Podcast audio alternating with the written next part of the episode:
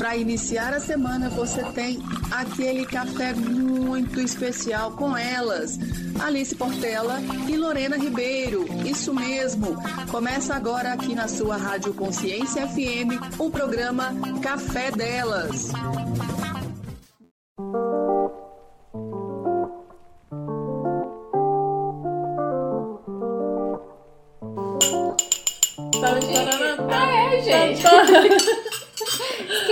Do, Bom do nosso dia! jingle. Tudo bem, Lorena? Você tá boa? Saudade de mim, Lorena? Muitas saudades. Alice Portela Rocha. Outro dia eu tava falando seu nome, né? Que eu tava viajando pelo Sebrae, e o pessoal assim, uai, ela, ela é parente do Cortella? Falei, não, Portela. Ah, direto. Portela. É Cortella. Não, gente, é igual a escola de samba. Não, falei, não, por enquanto não, por enquanto não. Bom, gente, nós temos uma pessoa que é especialista, que já esteve aqui com a irmã fantástica dela, ela também é fantástica. São duas mulheres maravilhas, não é Não isso? é? Chiquérrima. Chiquérrimas. Mas antes da gente, né, é, chamá-la aqui, vamos falar um pouquinho da gente. Conta, Lorena, do seu currículo. Meu currículo resumido, a maioria de vocês já sabe, eu só falo três coisas. Eu sou consultora, marketóloga e distribuidora independente da Junesco Global. E eu sou Alice. Você não falou seu nome? Lorena. Lorena Ribeiro. Lorena Ribeiro. É, eu sou Alice, sou engenheira civil, de formação empreendedora e também distribuidora oficial da Juness.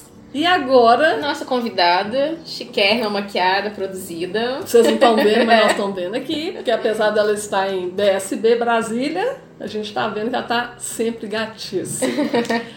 Thaís Caiafa! Uhul! Saudade, gente, que eu já tava de você. Tá boa, bem? Reluz a todos, estou excelente vocês. Tudo bem também, graças a Tudo Deus. jóia. Amém. Coisa boa. Thaís, conte a sua história para essas pessoas que estão te escutando, porque você sabe, né, amiga? Nem todo mundo consegue escutar todos os programas. Sei sim. Posso me apresentar primeiro? Lógico! Então, para quem não me conhece, sou Thaís Caiafa, fundadora do Instituto Thaís Caiafa, que trabalha com reprogramação mental e emocional, coordenando projetos pelo Brasil e pelo mundo afora, ajudando pessoas a se reconectarem com a sua pura e verdadeira essência. Essa sou eu. Então você se apresentou hoje como reprogramadora mental. Ó, reprogramadora é, Mental e emocional. Mental e emocional. Hum, é porque você tem várias qualificações, né? Conta pra gente das suas qualificações. Então, comecei na medicina veterinária, É e aí mesmo? pulei para o marketing. É, Olha. medicina veterinária aqui em Brasília em Alfenas. Ai, que saudade de Alfenas. e aí depois me formei em gestão de marketing, tenho um MBA em gestão empresarial estratégico. E na área que eu atuo hoje, eu tenho mais de 20 formações. Sou hipnoterapeuta, Theta Healing, Magnify Healing, cromoterapia, cristalterapia, análise comportamental, enneagrama, PNL, coaching, é, física quântica, neurociência. É, eu acho que eu falei tudo. Não, nós vamos ter que fazer igual a Lorena. Tem, tem umas coisas que ela falou. Nossa, menina, eu já quero saber de tudo. Teta Healing eu sei que eu fiz ano, né, ano passado e tal. Agora, Magnify Healing, Essa aí eu nunca ouvi falar. esse aí. O Enneagrama É eu conheço, achei Enneagrama. sensacional quando eu. Marcela adora Enneagrama. Tem uns aí que eu também não sei muito não, viu, Thay? Como é que eu ia fazer, Thay? São tantas temáticas. Hoje nós vamos escolher um tema. Hoje nós já escolhemos o nosso tema. A gente pode depois agendar mais coisas pra frente para poder contar tudo para todo mundo, porque é Com muita coisa. né? Bom, agora então, já que você se apresentou resumidamente, né, Alice? Vamos agora é, contar a sua história fantástica. Vamos, qual é o tema de hoje então, Brasil? Relacionamento abusivo, que tá tão. Todo mundo fala tanto, mas poucas pessoas sabem o que realmente é, né? É, na realidade, os relacionamentos abusivos, eles acontecem desde quando o Brasil foi descoberto, né? Se a gente for estudar a história, o Brasil, ele foi estuprado, vamos dizer assim, né? Porque veio desde os portugueses trazendo os negros, as negras lá de Portugal como escravos, aliás, lá da África como escravos. E aí chegando aqui tinham as índias que foram também violentadas. Então a gente vem com essa cultura de machismo, de, de força, já no nosso DNA, já gravado no no nosso DNA, infelizmente, uhum. com essa prostituição da mulher, né, forçada. Então a gente vem dessa cultura onde a gente está repetindo os padrões. E esses padrões estão muito fortes na nossa raiz. Então a gente tem que trabalhar através da reprogramação neural lá na raiz. Então, é, esse é o meu trabalho hoje para ajudar essas mulheres que passam por esses relacionamentos abusivos a se reconectarem com a sua essência e limpar tudo que vem lá da raiz, de todos os nossos ancestrais, de toda a nossa história, para poder trazer mais leveza para esse momento de tanta dor, né? Porque não é tão fácil assim, mas é possível, porque eu consegui superar. Então, eu tenho certeza que todas as mulheres e os homens também que passam por isso, nessa repetição de padrão, eu tenho certeza que eles também sofrem. Uhum. Com essa falta de equilíbrio do feminino interno deles. E às vezes. Ontem, assim, Desculpa, pode falar, Alice. E às vezes até sofrem mais calados, né? Que o homem tem mais essa vergonha Sim. de pedir ajuda, essa dificuldade de pôr pra fora, né? Uhum. Exatamente. Tenho... Exatamente. Até porque o homem não chora, o homem não precisa de ajuda, o homem é forte. Essa bobajada toda dessa cultura tão machista, né?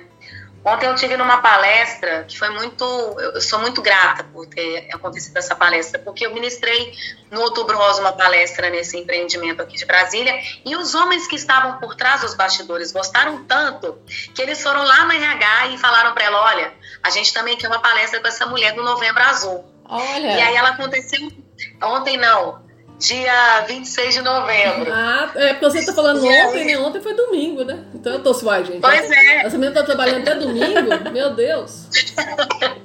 pois é. Também trabalhei, também trabalhei, tive reuniões ontem também. E aí no dia 26 de novembro eu tive essa palestra onde eu comentei sobre isso com os homens, sobre essa cultura machista, sobre essa cultura da violência, porque isso acontece demais. E aí, quando eu comentei com eles assim, vocês querem fazer as pazes com o seu feminino interno? Aí eles, um olhou pro outro, não. Falei, pois é, tem que fazer. Porque para eles, tipo assim, fazer as pazes com o meu feminino interno, que, que papo é esse, Thaís, é. né? E aí eu fui explicando para eles o que, que é isso, que nós mulheres também temos o masculino interno. Uhum. E eles também têm o feminino interno, é o masculino e o feminino interno, e esse reequilíbrio que vai trazer a cura quântica tão merecedora para o planeta. Uhum. E aí eles, ah, então como é que é? E aí eu expliquei um pouquinho para eles, né? trazendo para eles esse despertar de já começar a despertar para fazer as pazes com esse lado deles, para que isso possa ser reequilibrado. Uhum. Então, assim, o que é um relacionamento abusivo, né? São várias formas de ter um relacionamento abusivo. Inclusive, semana passada eu postei sobre isso. Existe a emocional, a física, a de patrimônios, a financeira. São várias formas de violência. Hum. Não só para mas com o homem também. Isso existe de todos os lados, porque está todo mundo desequilibrado emocionalmente, está todo mundo repetindo esse padrão tóxico. Então, às vezes, a gente esquece também de falar um cantiquinho dos homens, que estão passando por isso uhum. também. Que tem muito homem que tem um lado feminino muito mais aflorado, aí vem a mulher que tem um lado masculino muito mais cheio de garra, e aí bota o cara lá, no, lá de baixo, bota ele para baixo o tempo todo. Então, isso vem de todos os lados. Os relacionamentos abusivos acontecem de todos os lados. E é por isso que eu sempre falo para trazer esse equilíbrio interno. A mudança começa dentro. Não espere que o outro muda, porque ele não vai mudar se ele não quiser. Mas a mudança precisa vir de você. Quando a mudança vem de dentro para fora, de, de mim para o outro, é muito mais fácil mudar do que eu esperar que o outro mude. O outro não vai mudar se ele não quiser, não adianta. É. É. Mas então, Thaís. Mas, mas ela não contou a história é. dela. Conta um pouquinho pra gente onde Conta você nasceu, tudo. sua família. Nasci em Belo Horizonte! Como você foi parar em Brasília, minha filha? No, como é que é eu no amo BH, meu Deus, que saudade que eu tô daí. Um beijo.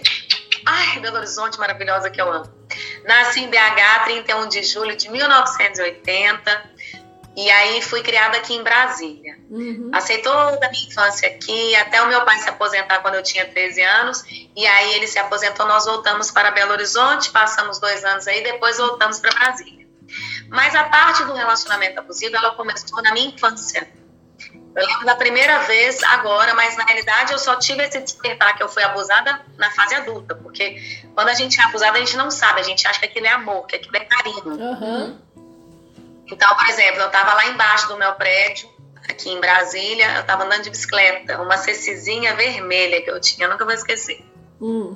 E aí andando de bicicleta, chegou um, um rapaz adulto, ele devia ter uns 20 e poucos anos. Ele falou: Nossa, que linda! Você sabe andar de bicicleta? Deixa eu te ajudar. E aí, aquele ajudar a me colocar em cima da bicicleta foi um, um toque diferente. Sei. E aí eu falei, uai, mas o que, que é isso? Tem que pôr a mão para poder me dentro do banco da bicicleta, eu já sei andar. mas aquilo ali para mim era, nossa, como ele é carinhoso, como ele é atencioso. Ele, nossa, eu só tô aqui para te ajudar, eu quero sempre estar com você, eu quero sempre te ajudar. Pode contar comigo. Se algum menino vier mexer com você, você me fala que eu vou enfiar porrada, eu vou te defender. Pode me ter agora como um irmão que você não tem. Nossa. Ou seja, aquele cara que era abusador, ele já conhecia um pouco da minha história. Ele sabia que eu era só tinha mulheres em casa. Ele sabia que eu não tinha irmã. Hum. Como que ele sabia? Você tinha quantos anos nessa época? Sete. Sete anos eu tinha. Sete anos. Meu Deus do céu. E, foi, e ele foi bem no seu ponto, teoricamente, um ponto fraco, né? Tipo assim, você é um irmão, É. né? Num... Exatamente. Pode contar comigo e tal. Então esse foi o primeiro, a primeira, o primeiro abuso que eu passei. E esse homem sempre por perto, sempre por perto, sempre ajudando, sempre solícito. Ele morava num prédio perto do meu.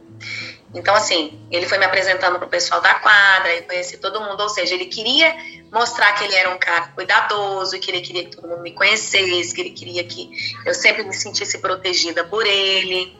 Então foi uma história que se perpetuou por muitos anos. Né? Hoje já perdoei, a gente já conversa numa boa.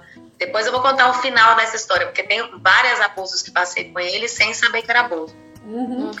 E aí depois, na minha adolescência, quando eu voltei de Belo Horizonte, ele... Ah, não, quando eu estava em BH, ele foi em Belo Horizonte para levar um buquê de rosas para mim. Que isso? Você era novinha, né?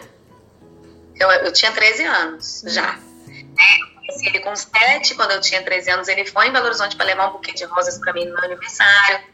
E aí eu nem sei como é que ele foi parar lá, né? Como que ele descobriu tudo, assim, né? Eu acho que a gente, claro que a gente mantinha contato, até porque os irmãos dele conheciam as minhas irmãs, era, é porque a gente morava no mesmo lugar. É porque em BH é bairro, aqui em Brasília é quadra. Uhum. E aí eu lembro que aquilo, só que eu, eu nem dei bola para aquele buquê, porque eu, eu não, ele nunca foi uma pessoa interessante para mim, até porque ele era muito mais velho do que eu, então não, me interessava, não tinha nada a ver. Uhum. E aí quando eu voltei de Belo Horizonte para Brasília, porque a gente só morou aí dois anos, quando a gente voltou, ele foi lá para poder conversar comigo e tudo mais, nanana, e falou que queria casar comigo, que eu era a mulher da vida dele, nanana. Falei, não, menino, presta atenção, você é muito mais velho que eu, eu sou muito nova, eu só tinha 14 anos. Eu falei, não, de jeito isso? nenhum. E aí, eu, e tem mais, eu lembro, gente, presta atenção. Eu lembro que quando eu tinha uns 9, 10 anos, eu e uma amiga minha de infância, que inclusive é madrinha do João Pedro, hoje, meu filho caçula, nós somos amigas desde os 7 anos de idade. Ele levava a gente para casa dele, para poder mostrar os animaizinhos dele, e ele colocava eh, filme pornô pra gente assistir. Nossa. Que isso? Colocava filme pornô, aí vinha com a mão no nosso peito para falar: vocês estão sentindo alguma coisa? O que, vocês estão achando do filme? Nossa. Ela lembra Então, assim, também, Thaís? Ah, Ela lembra, ela lembra de tudo. A gente ri disso hoje, né? Tipo assim, gente, como é que pode um homem daquela idade? A gente ri, mas assim, não é um rir de achar engraçado, é um rir de meio desespero, de tipo assim, meu Deus, a gente passou por isso. Tanto que a gente sempre conversa com os nossos filhos sobre não ir para casa de ninguém sem avisar Uhum. quem é, nunca vai com pessoas mais velhas. Eu conto para os meus filhos tudo que eu passei como experiência para que eles não repitam esse padrão de Sim. ingenuidade Sim. Né? Tipo assim, a gente foi na ingenuidade. Ai, que legal, vamos lá ver os bichinhos dele. E chegando lá era um filme pornô, né? Então, tipo assim, isso sempre aconteceu isso sempre vai acontecer, porque pedofilia tá aí o tempo todo. Uhum. Relacionamentos abusivos estão aí o tempo todo. E se a gente não dialoga sobre isso, se a gente não conversa sobre isso, os nossos filhos não vão ter esse despertar de eita, eu tô sendo abusado. Porque eu só fui saber que eu fui abusada quando eu estava trabalhando no governo federal, coordenando a campanha contra a violação sexual de crianças e adolescentes, fazendo os acompanhamentos das denúncias e fazendo os encaminhamentos para o Ministério Público, Delegacia da Criança e do Adolescente. Quando eu fui lendo aquelas denúncias, eu falei, uai, uai, Passei por um. eita! Nossa, peraí, peraí, peraí. Thaís, peraí, tem um intervalo aqui que nós. A gente nem viu. Nós não vimos o horário, não. Peraí, Thaís, peraí, Thaís. Já Só volto. um minuto.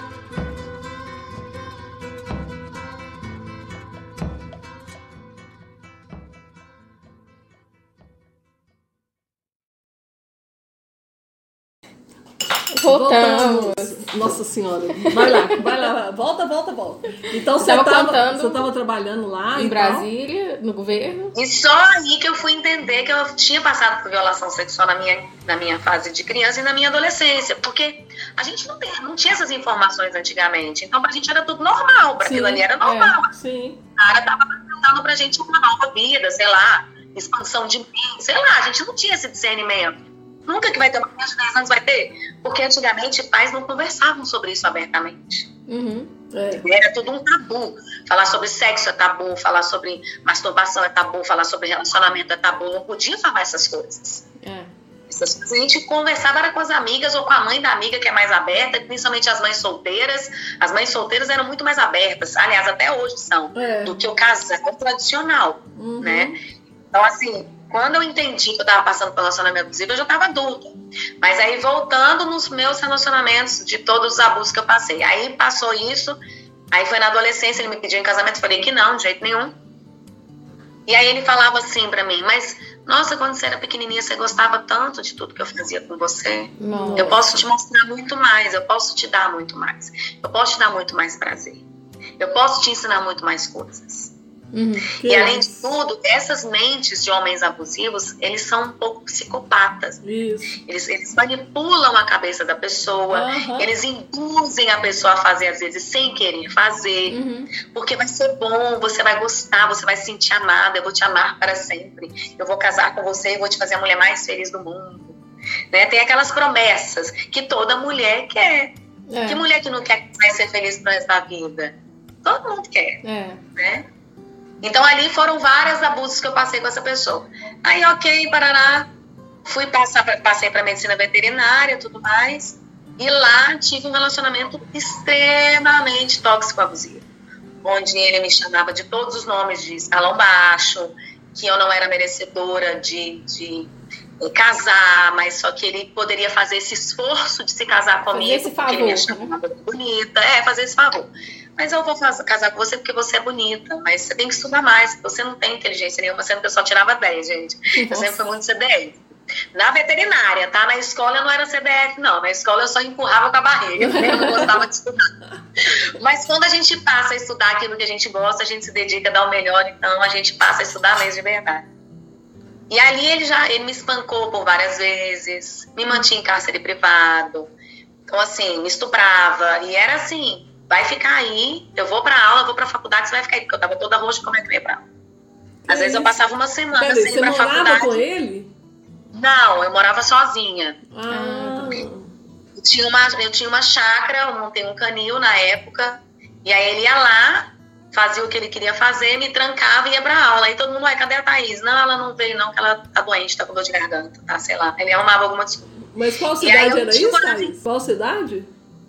Aqui em Brasília. Aí mesmo. Na realidade era em Valparaíso, né, que eu fazia a faculdade, Entendi. no Goiás. Ah, entendi. Entendi. E aí eu também não tinha coragem de denunciar, porque eu morria de vergonha. Falava, cara, como é que eu vou denunciar? Que vergonha, eu tô passando por isso. A gente tem vergonha mesmo, Sim. né? A gente, eu não tenho coragem de fazer isso nunca e tal. E aí meu pai percebeu que eu não tava muito feliz. Falou, filho, eu não tô te achando feliz, porque eu tinha terminado um noivado e Uhum. comecei a namorar com esse cara. E ele, filho, eu não tô te achando feliz, vamos mudar de cidade? Vamos pra Alfenas?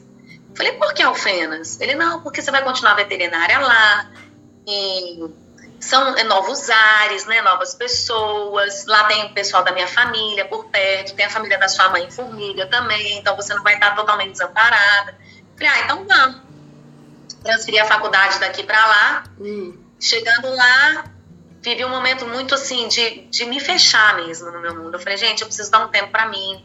Eu não quero mais me, me relacionar com ninguém, eu não tô bem. Ainda mais que eu tinha saído de um relacionamento extremamente tóxico abusivo, né? De Uhum. muita dor, né? De, de dor de física e moral e emocional. Eu tava me sentindo um lixo, assim. Tava me sentindo a pior das mulheres. Eu não tava me amando, porque se eu passei por aquele momento, eu falei, gente, eu não tô me amando, porque se me permitir passar por um relacionamento desse, é muita falta de amor próprio. E aí eu parei, dei um tempo, vivi a castidade, porque naquela época eu tava muito cristã, muito católica. Então eu ia à missa todos os dias, eu rezava um terço por dia, eu rezava um rosário por final de semana, eu pregava a palavra na pastoral universitária católica de Alfenas, pastoral estudantil de Alfenas, população de rua, dependentes químicos, alcoólatras. Eu me dediquei ao trabalho soli- eh, voluntário Uhum. e a veterinária. Eu estava muito focada em estudar para ser uma grande profissional e poder ajudar as pessoas, porque eu ajudando as pessoas, eu estava resgatando meu amor próprio, porque eu estava doando meu amor, mesmo sem ter, eu ainda conseguia doar o meu amor. Uhum. E ali naquele trabalho voluntário, gente, foi tão maravilhoso. Eu vim trazendo tanta cura. Eu lembro de. Ai, parecia que eu tava assim, ai, que bom, tô tirando um peso que não é meu. Acho que eu tava pagando por mim e por todos eles, né? tipo assim, deixa que eu pago por eles também, a parte deles, não tem problema. Deixa eu liberar esse perdão para eles também, porque isso é muito importante, liberar o perdão, né? Uhum. E ali eu tava me sentindo, nossa, mais aliviada e tal, nananã. E aí conheci uma pessoa, não vou citar nomes nem nada, porque, né? É. E essa pessoa também era um psicopata abusivo. Eu falei, gente, o que que tá acontecendo comigo? Eu só atraio esse tipo de gente. Uhum. E aí acabou que a gente se envolveu, rarará, rarará, e era a mesma coisa, tipo assim, você não vai sair. Mulher minha, porque lá em Alfenas fala assim, a mulher, né? é. Mulher minha não sai de decote, mulher minha não sai de saia curta, mulher minha não sai. Que Nossa. isso? Eu não isso. Mulher sua não sai. Eu falei, mas não sou sua mulher, não, só a gente tá se conhecendo, eu vou sair sim. não, você não vai, você não vai, você não vai. E aí me mantinha em cárcere privado também, dentro da minha própria casa, detalhe. né? Eu falava, gente, o que que tá acontecendo? Mas ao mesmo tempo, como eu tinha o vício emocional do vitimismo, da dor, era bom, porque eu me sentia vítima e as minhas amigas iam me acolher. Hum. Olha como é que o cérebro humano é louco. Quando a gente está enfermo emocionalmente, é o que eu falo para todas as mulheres. Nós estamos viciadas emocionalmente e eles também. Então, um atrai o outro para manter o padrão tóxico do vício emocional. Uhum. O que eu emano para o universo, eu vou atrair. Eu emano, eu vou atrair. Então, que nem aquele ditado da mulher do dedo podre. Não é o dedo podre, são as emoções podres. É. São as emoções e as vibrações que estão podres, porque vai sempre repetir o padrão tóxico para manter o vício emocional. Então, no meu caso, era o vício emocional do vitimismo. Existem outras mulheres que é da procrastinação. Existem de outras que é autossabotagem. Existem outras que é o mimimi da historinha que a mãe passou por aquilo, então eu também vou ter que passar. Porque é- é o nosso karma da família. Uhum. Porque a gente precisa. Cada uma dessas mulheres que passam por relacionamento abusivo, e homens também, tem uma justificativa para manter o padrão tóxico. E é bom a gente reforçar o que você falou desses tipos, porque é um assunto muito delicado pra gente. Eu acho muito delicado a gente falar vítima, padrão vítima, agressor.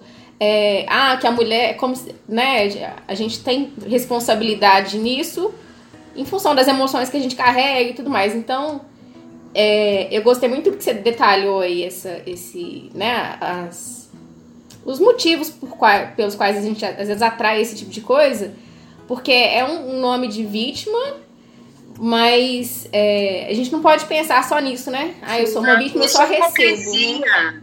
Isso é hipocrisia e ignorância. Isso é falta de estudo, é falta de informação. É muito mais fácil manter na zona de conforto de a pobre coitada da mulher e o agressor, o não sei o quê. Que isso, gente?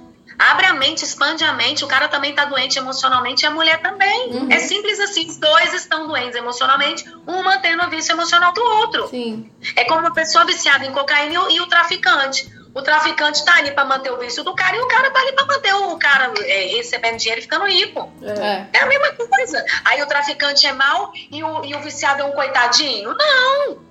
Os dois estão errados, os dois estão viciados. Um em, em poder vender, ganhar dinheiro e poder crescer e, rarará, e o outro em se viciar ali nas dores emocionais dele. Sim. E assim é. Os vícios emocionais nada mais são do que a autossabotagem ou o excesso de algo ou a, ou a escassez de algo que está por trás dessa dor que traz isso à tona. Esse vício vem à tona. Então precisa trabalhar essas questões na raiz, porque se não trabalhar na raiz, vai manter, vai manter, vai repetir, vai repetir, vai repetir. Eu lembro que esses dias eu até postei uma imagem muito bacana que eu peguei, não sei se foi no Insta, não sei onde é que foi, de uma pessoa que sobe a escada, vai e cai. Ela vai, sobe a escada, vai e cai. Já viu essa, essa Já. imagem? Já. Da pessoa, ela, ela cai, se machuca, mas ela vou de novo. Vai, pum, vai. É isso. O vício emocional, essa, esse tipo de padrão tóxico, é isso. A pessoa ela vai repetir aquilo, porque ela está acostumada, ela está dependente química desse padrão. Uhum. Então, quando ela começa a sentir falta daquela dor, ela vai em busca de alguma situação ou vai atrair alguma situação que. Aí, ó, repetir o vitimismo. Ai, tadinha de mim, tá vendo, amigas? Ó, me acolham. Ó, mãe, ó, pai, ó, céus. Entendi.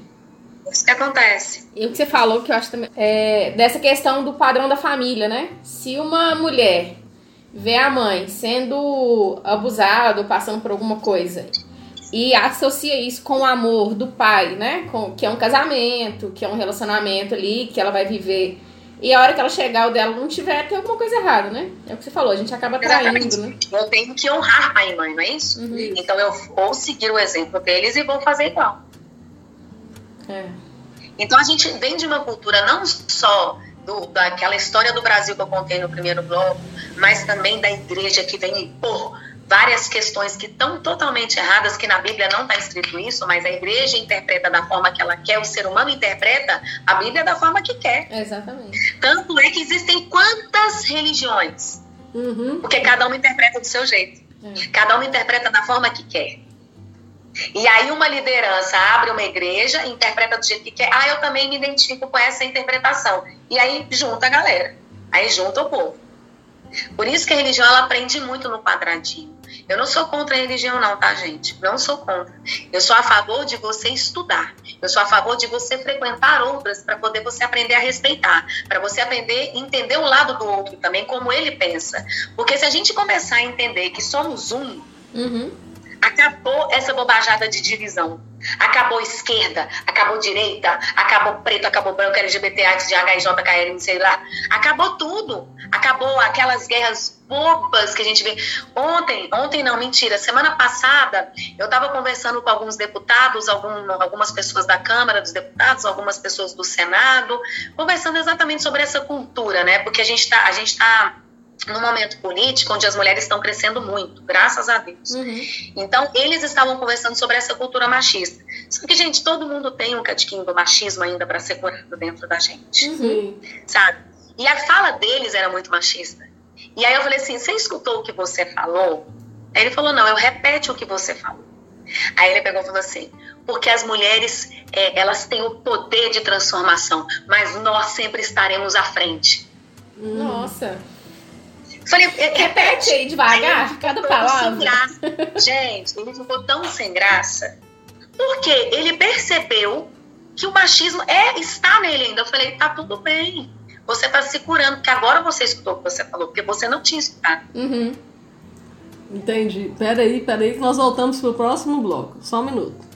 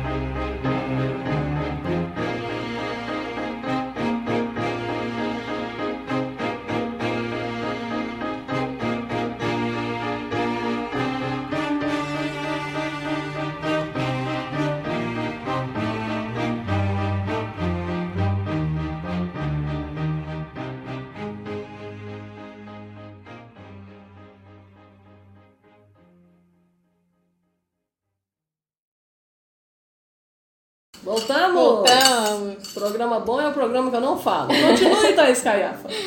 Só uma coisa, Thaís, você falou, você contou do, desse, desse, dessa conversa que você teve. E uma vez. Essa eu- reunião que eu tive. É, eu falo que a gente sempre tem alguma coisa ainda pra desconstruir, né? É, Claro. eu tinha uma empresa com três engenheiras. Uma vez a gente foi entrar em contato com algumas construtoras. Aí uma hora eu me peguei ligando pra obra e falando, eu queria falar com um responsável pela, pela obra. Eu falei, gente, eu, somos três engenheiras e eu ainda tô procurando um homem do lado de lá. Por que que não? Eu quero falar com a pessoa responsável, se é homem, se é mulher. Sim, sim. Aham. Então, assim, é muito, é muito sutil às vezes, né? Esse machi- machismo que a gente ainda carrega. E é muita coisa ainda pra gente se atentar e, e mudar, né? Mas isso, essa cura quântica já está acontecendo, amadas, porque as pessoas estão despertas, elas estão querendo estar despertas o tempo todo. Quando a gente está desperta, a gente escuta o que a gente fala.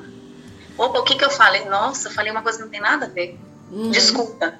Que nem quando às vezes eu falo algumas coisas com meus filhos que não tem nada a ver. Eu, não, o que, que eu falei? Aí eles começam a rir. Mamãe, realmente nada a ver. Ai, filho, desculpa, nada a ver. E assim, a gente errar, gente, é normal, todo mundo vai errar pro resto da vida. É. É só reconhecer. Tem pessoas que têm vergonha de reconhecer que errou, porque o orgulho fala mais alto. Bobajada, tem humildade para reconhecer que errou, resiliência, transmuta e vai embora, continua em frente, não precisa olhar para trás. Uhum. O passado, ele serve para a gente olhar e ter orgulho de onde a gente está hoje. Do aprendizado que a gente teve, e não de olhar para trás e, oh, meu Deus, oh.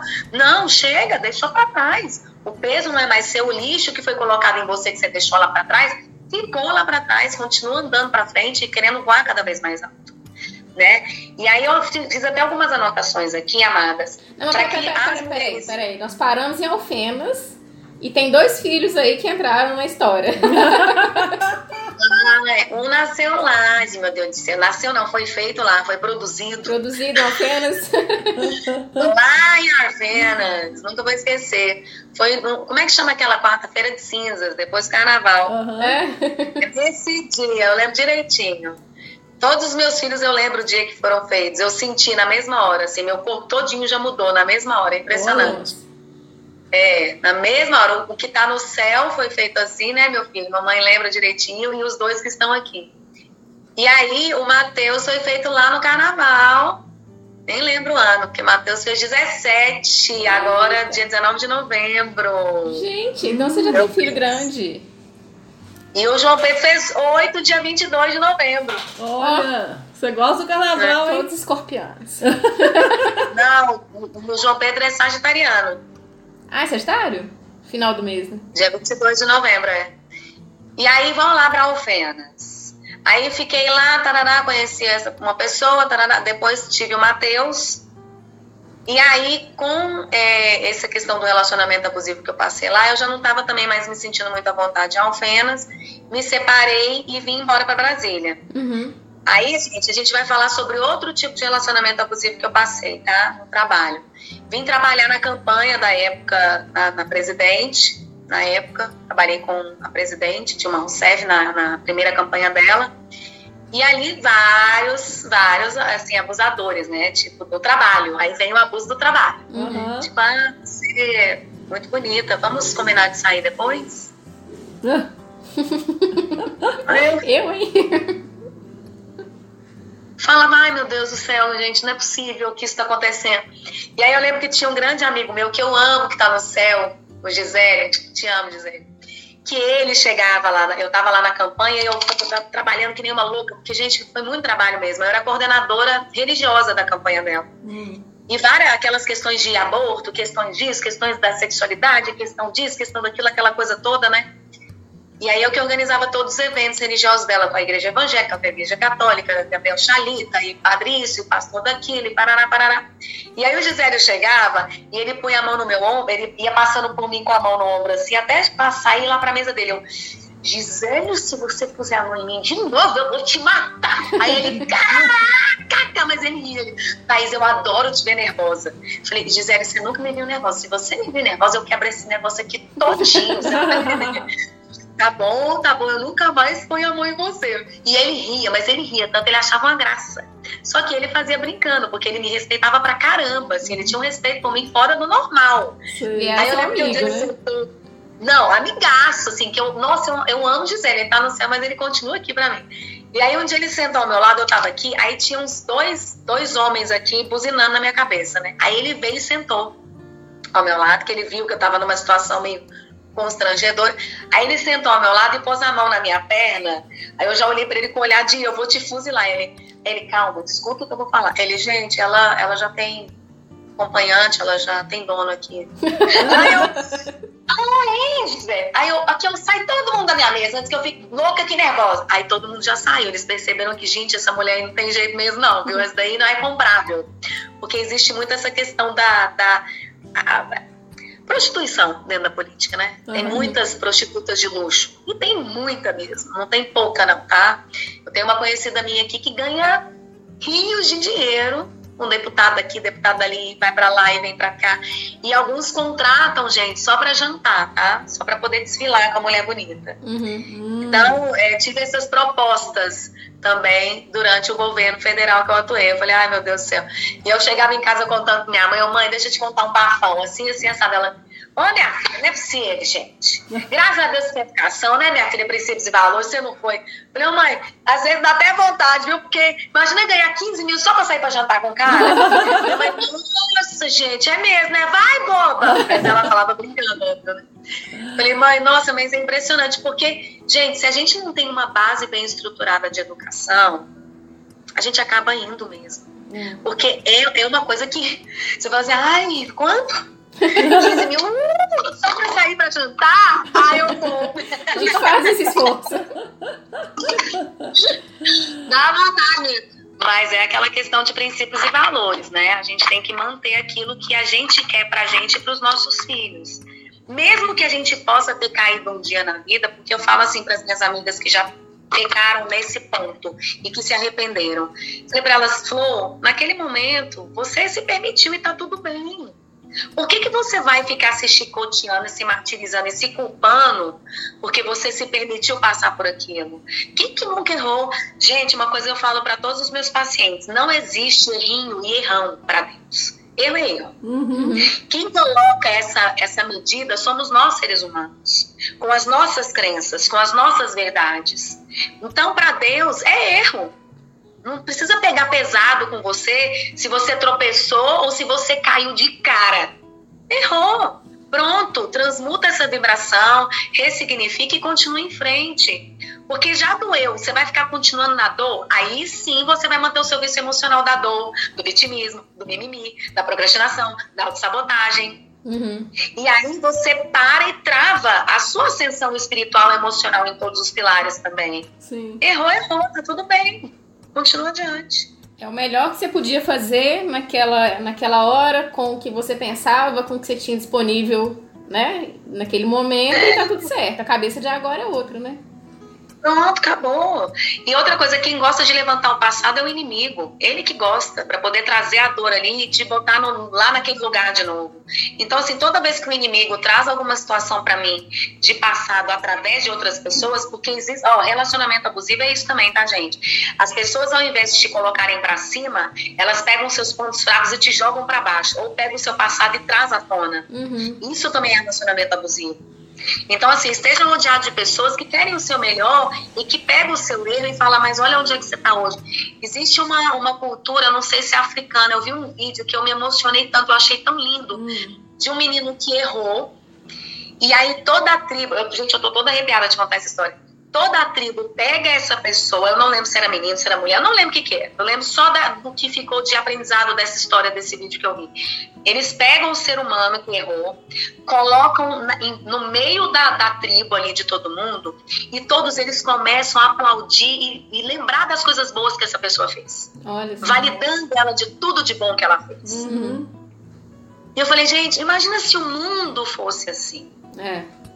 Se as pessoas, ao invés de apontar o dedo, julgar, condenar e botar na cruz e tacar pedra, falar, não, mas olha lá, vamos lembrar de tudo que você fez de bom. Olha a pessoa maravilhosa que você é. Olha como é que você é alegre, olha como que você é lindo, como é que você é inteligente, como é que você ajuda, blá, blá.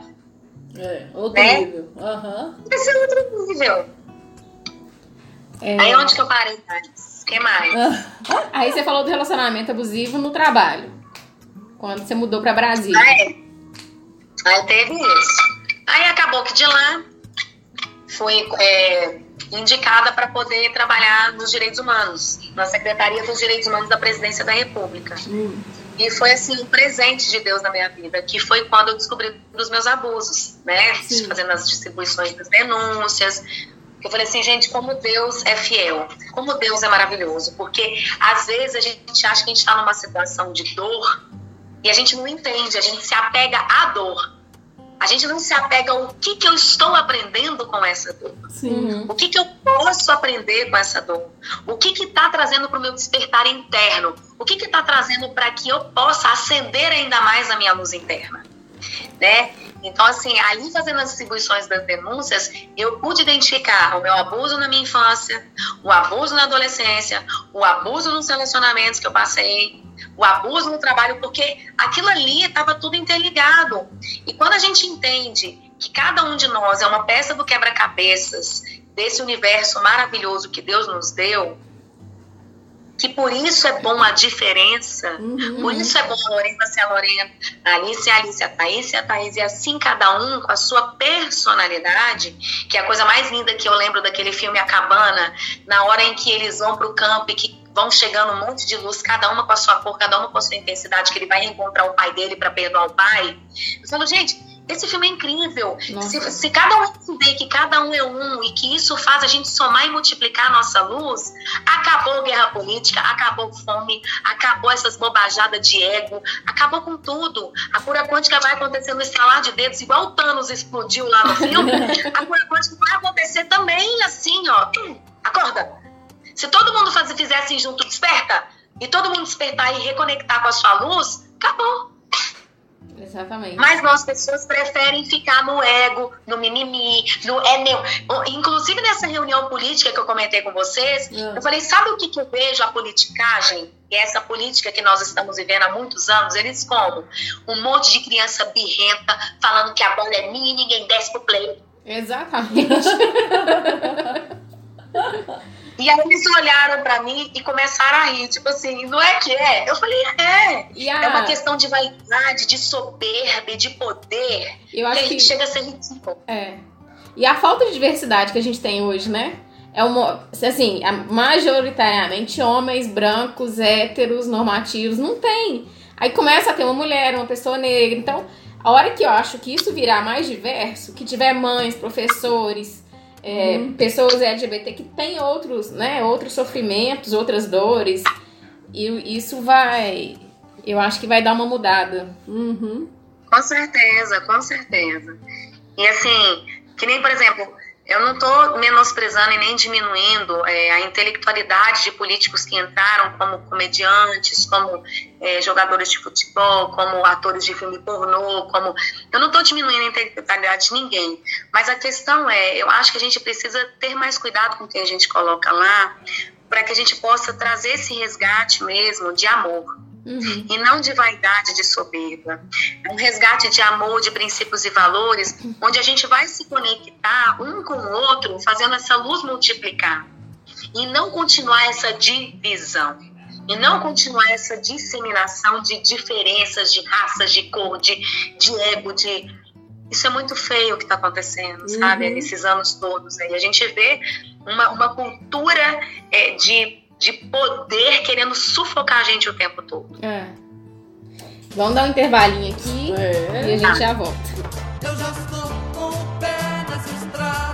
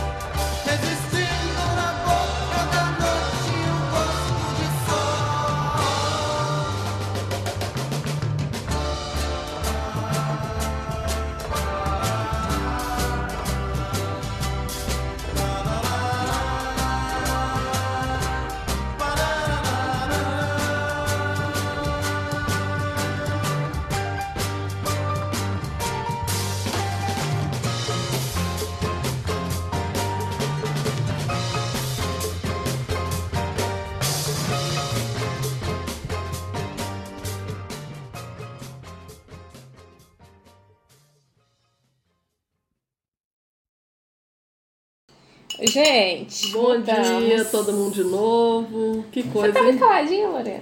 Tô, é porque eu tô pensando tanto de coisa. Porque eu também tive abuso, né, quando eu era criança. E eu dei o alerta aos meus pais, eu tinha 9 anos, mas não resolveu nada, sabe, Thaís? Pessoa, ó, abafaram o caso. Tipo, você abafa o caso que essa menina tá doida. Essa pessoa jamais faria isso. É, eu, eu li um dia desse na internet é, um post assim: todo dia é uma mulher que, que se descobriu abusada em algum momento da vida, né? Não que ela está sofrendo Sim. hoje, mas ela, ela entendeu hoje que aquilo era assédio, era abuso, enfim. É um negócio muito E doido, vocês né? sabem de uma coisa que é muito interessante com relação a isso aí que a ela falou. É, eu tinha medo de falar essas coisas porque as pessoas poderiam não acreditar em mim, então eu não falava. Uhum. E uma coisa muito interessante que on- ontem, não, antes de ontem lá na minha palestra, eu comentei ao final lá do evento que eu falei pra vocês, um rapaz falou assim, porque eu mostro, em todas as minhas palestras eu mostro como eu era obesa, né, quando eu pesava 130 quilos, Uhum. que foi um dos benefícios que o autoconhecimento me trouxe, porque a, a cura não veio só emocional, mas veio física também. E aí ele me perguntou como é que você conseguiu virar essa chave e nunca mais engordar. Eu falei, porque eu descobri a raiz da minha obesidade. E ele, o que que era? Os abusos que eu passei. Ah, A primeira vez que eu tinha sete anos, eu passei. O que, que eu fiz? Eu engordei, parecia um bujãozinho de gás. Aí emagreci. Na minha adolescência, de novo, eu engordei tudo de novo. Então, cada relacionamento abusivo que eu passei, eu engordava como uma maneira de me Proteger. proteger. De afa- tipo assim, um airbag de proteção. Afaste-se de mim. Olha. Então, quando- exatamente, porque cada, cada um tem o porquê da sua obesidade. Por exemplo, tinha uma paciente minha que ela não conseguia emagrecer. E aí a gente fez a hipnose, trabalhando, indo lá no passado para ver de onde que veio essa questão a ser trabalhada. E aí ela lembrou o porquê dela ter se tornado obesa, porque a mãe dela se suicidou na frente dela Nossa. e ali ela engordou e nunca mais emagreceu. Olha só. Então a gente ressignificou aquele momento de dor. E, inclusive, ela não conseguia engravidar, ela tinha medo de ser mãe e ela Uhum. se matar na frente da filha. Ela repetiu o padrão, ela tinha medo. E aí a gente ressignificou esse momento. Ela já emagreceu 30 quilos, conseguiu engravidar na semana seguinte. A filhinha dela já tem 3 anos Nossa. e ela continua no processo de emagrecimento. Então, assim, cada um tem o porquê da sua obesidade. O meu caso era relacionamentos abusivos, os foram os meus abusos. Quando eu identifiquei isso, puf, virei a chave, nunca mais engordei. Eliminei os 72 quilos e mantenho o meu peso. Uhum. Então, assim, quando a gente entende o porquê das questões, dos padrões tóxicos ou das nossas dores lá na raiz, a gente arranca o mal pela raiz e planta uma nova semente naquele lugar. É. É o que eu falo para os meus pacientes.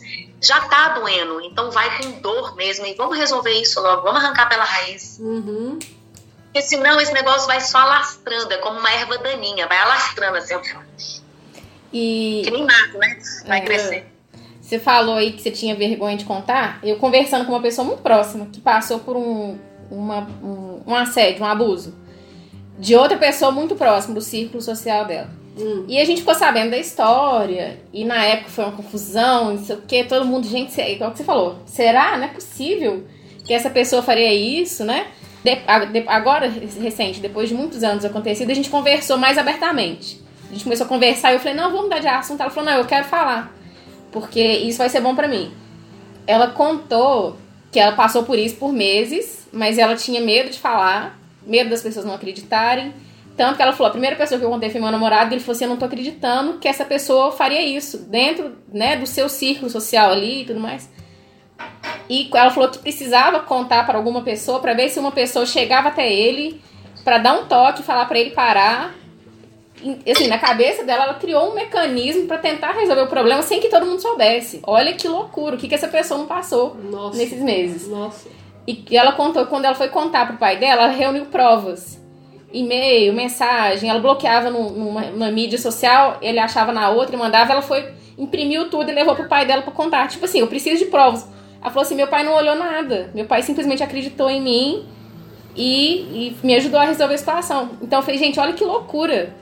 Ela tem uma família super amada, um pai super cuidadoso, e mesmo assim, na cabeça dela, ela precisava de juntar provas pra contar pro pai, pra ele falar, pra ele acreditar nela, né? Uhum. Olha que loucura. Eu falei, gente, a gente não tem ideia do que, do que as pessoas perto da gente estão vivendo, né? É porque as pessoas que têm a mente psicopata, que fazem essas induções. é, eu estava até assistindo um filme, gente, que chama Hipnoses, que fala sobre um, um psicanalista que usa a hipnose para poder ferir as pessoas, Nossa. principalmente as mulheres. Principalmente as mulheres, porque ele perdeu a esposa dele por conta de um motivo que eu não lembro qual foi, e aí ele manipula as mulheres para ter a- aquela mulher que, que tem um perfil muito parecido com a mulher dele, para ele reconquistar, querendo colocá-las como substituir a mulher dele. Uhum. Então ele manipula várias mulheres para induzir essa mulher para ir para o consultório dele, Uhum. para poderem conquistar essa mulher, para colocar no lugar da mulher. Aham. Então, assim, as pessoas que têm a mente mais psicopata, como a maioria dos homens que são agressores abusivos eles têm, eles têm um poder muito de persuasão e de dar sugestões para a mulher para que ela vá caindo com leveza, ela vá se encantando por ele, ela vá acreditando que ele é um príncipe encantado. Então, ele é um homem que ele é cortejador, ele é um homem que é atencioso, ele é um homem que é solícito, ele é um homem que é prestativo, ele é educado naquele primeiro momento, carrega as compras e traz flores e traz presentes. Ele fala aquilo que a mulher quer escutar, porque ele conhece a dor da mulher. Uhum. Então ele fala aquilo que a mulher quer escutar. Então eu fiz até algumas anotações aqui, porque a gente já está no último bloco, não é isso? Isso. Para que a gente possa trazer esse despertar para as mulheres e para os homens também que estão passando por relacionamento abusivo, para que eles possam começar a despertar e identificar se está no relacionamento abusivo ou não. Hum. Então, por exemplo, a pessoa que você está convivendo, ó, gente, mas relacionamento abusivo não é só conjugar, não, é amigos, é no trabalho, Sim. é qualquer pais, tipo de relacionamento. Pai, mãe, irmã, irmão, primo, é relacionamento, qualquer um. A pessoa, ela te coloca para baixo ou te motiva a crescer? Ela potencializa os seus pontos fortes ou ela pega os seus pontos fracos e joga contra você? Uhum. Ela levanta o seu passado para poder te colocar naquele lugar de novo, ou ela fala que nada, esquece isso, ressignifique, vamos para frente, você pode mais, olha aí as coisas boas que você tem.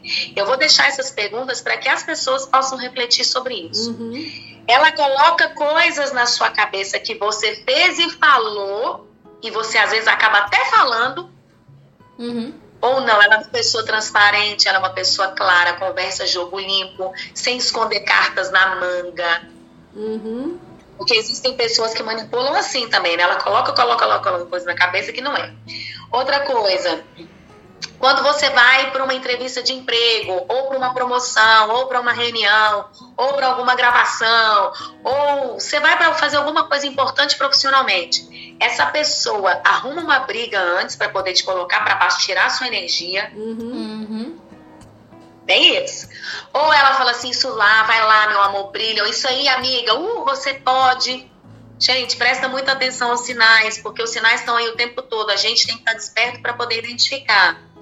É, fala que você é uma pessoa maravilhosa na frente dos outros e por trás. Ai, mas você viu o que você falou aquele dia? Uhum. Você viu sua postura em tal lugar? É uma pessoa que te poda. Ai, não, não, não fala assim, não. Não, não ri assim, não. Não, não, não tá legal. não vai essa roupa, Emagrece, né? não com Emagrece um você. pouquinho, engorda um pouquinho. Melhora isso, melhora Ou aquilo. então, assim, você tá horrorosa, porque tem dia que a gente acorda assim, né, gente? Pelo amor de Deus. Normal!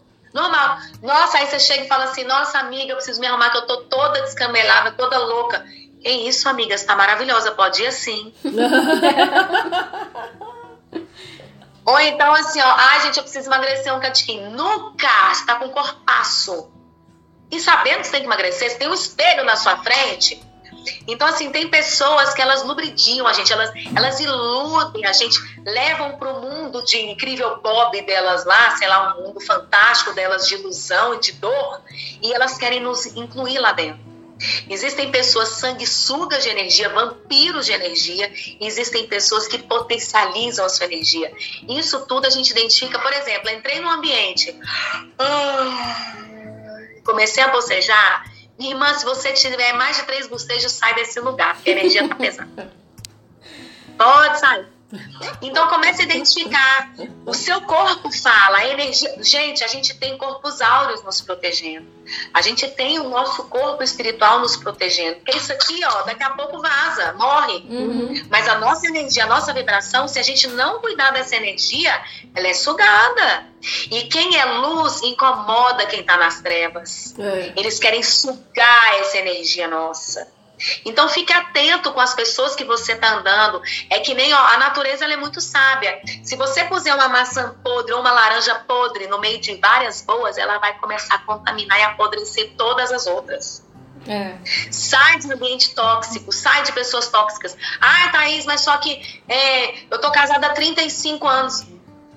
Tô com fogo. Pode falar palavrão. Mas é, tipo, fecha esse ciclo. É primeiro você, minha filha. E aí, você vai ficar pro resto da vida sofrendo? Sai desse lugar que não é seu. E... Pessoas tóxicas, amizades tóxicas. Eu tive, eu tive uma amiga de muitos anos. Hum. Ah, que delícia, manda beijo, Facebook. Eu tive amigas tóxicas que o Matheus mesmo falou: Mamãe, que tipo de amizade é essa? Pelo amor de Deus. Você mesma fala para fechar os ciclos, fecha esse ciclo. Essa mulher aí não só quer sugar sua energia. Nossa, filho, é mesmo, né? Acabou. Cortei a amizade de 26 anos. 26 anos de amizade. Fechei o ciclo, falei, acabou, eu não quero mais. Entendeu? E outra coisa, amigos que são, nossa, você ama pra caramba, mas não te agrega em nada. Mas você ama encontrar com essas pessoas. Encontra uma vez no ano tá ótimo, mata a saudade. Porque aqueles assuntos, você sabe que sempre serão os mesmos. Ou seja, a pessoa não sai da zona de conforto. Mas são pessoas especiais pra sua vida. Vai lá, encontra uma vez no ano, abraça, te amo. Nossa, até ano que vem. E, e quando é pai e mãe que é abusivo? A gente tem que Quando criar. pai e mãe que é abusivo, o que, que acontece? É, Eu falo para todos os meus pacientes: você precisa cortar o cordão energético e umbilical disso tudo. Afaste-se pelo menos uns seis meses. Para que você se limpe, tire todo o lixo que foi imposto em você, para que você se blinde emocionalmente e espiritualmente, para quando você tiver acesso a essas pessoas novamente, não vai mais te atingir. Porque você já tá ali forte, blindado, curado. Então, a sua mudança vai limpar toda a sua árvore genealógica, trazendo essa cura. E além do que, você quebra toda a maldição hereditária para que os seus filhos e seus sobrinhos não perpetuem isso. Uhum. E os seus pais, que são tóxicos, vão perceber isso. Eles vão começar a mudar também, é automático, porque a cura ela vai fluindo. Ela se expande. Assim como a maçã podre, a laranja podre, ela contamina, o amor e a cura contagia. Uhum.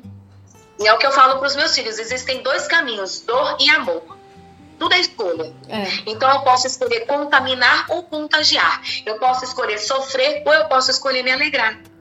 É escolha. Sim. E é decisão, é ação. Porque não adianta eu ter a intenção, ah, eu, eu quero ser. Eu quero. Não, não adianta. É ser, é agir, é tomar novas atitudes, é comunicar diferente, é agir diferente. E a gente só consegue mudar isso como, Thaís? Comunicando diferente. Então, se você se considera uma pessoa frágil, vá na frente do espelho e fala: Eu sou forte. Eu sou muito forte. Eu sou vitoriosa. Eu sou forte. Eu consigo, eu consigo. Começa a acreditar em você. Começa a fazer as novas conexões neurais através de uma nova comunicação. Porque você vai começar a vibrar diferente e vai começar a atrair novas situações para sua vida.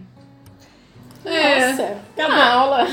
Acabou o programa, com o gostinho de quero Você mais. sabe que você vai voltar, né? Em breve, pra contar mais. Bom, Thaís, sensacional. Eu tô aqui bem pensativa em tudo que você falou, muito interessante. É, deixa pra gente seus contatos, please. Deixa assim, ó. O meu telefone, o meu WhatsApp é 061 99231 1156. O meu Insta é arroba Thaís Caiafa Sistêmica. T-H-A-I-S C-A-I-A-F-A Sistêmica. E o meu YouTube é Thaís Caiafa Sistêmica também. Hum. Ai, show de bola. O bom, o meu contato é Lorena Ribeiro Nogueira no Instagram. Meu celular é 319-8749-0181. O meu é arroba Alice Portela Rocha e o telefone é o 319-8857-5696. Então é isso. Ai, que É, isso Até aí. o próximo. Então, até Obrigadão, o próximo, Thaís. Thaís. Obrigado. Gratidão, amadas e amados. Fiquem com Deus. Muita luz para vocês. Obrigado. Obrigada. Até o próximo Café Delas. Com esse café, sua semana fica muito especial. Você ouviu aqui pela Rádio Consciência FM Café Delas.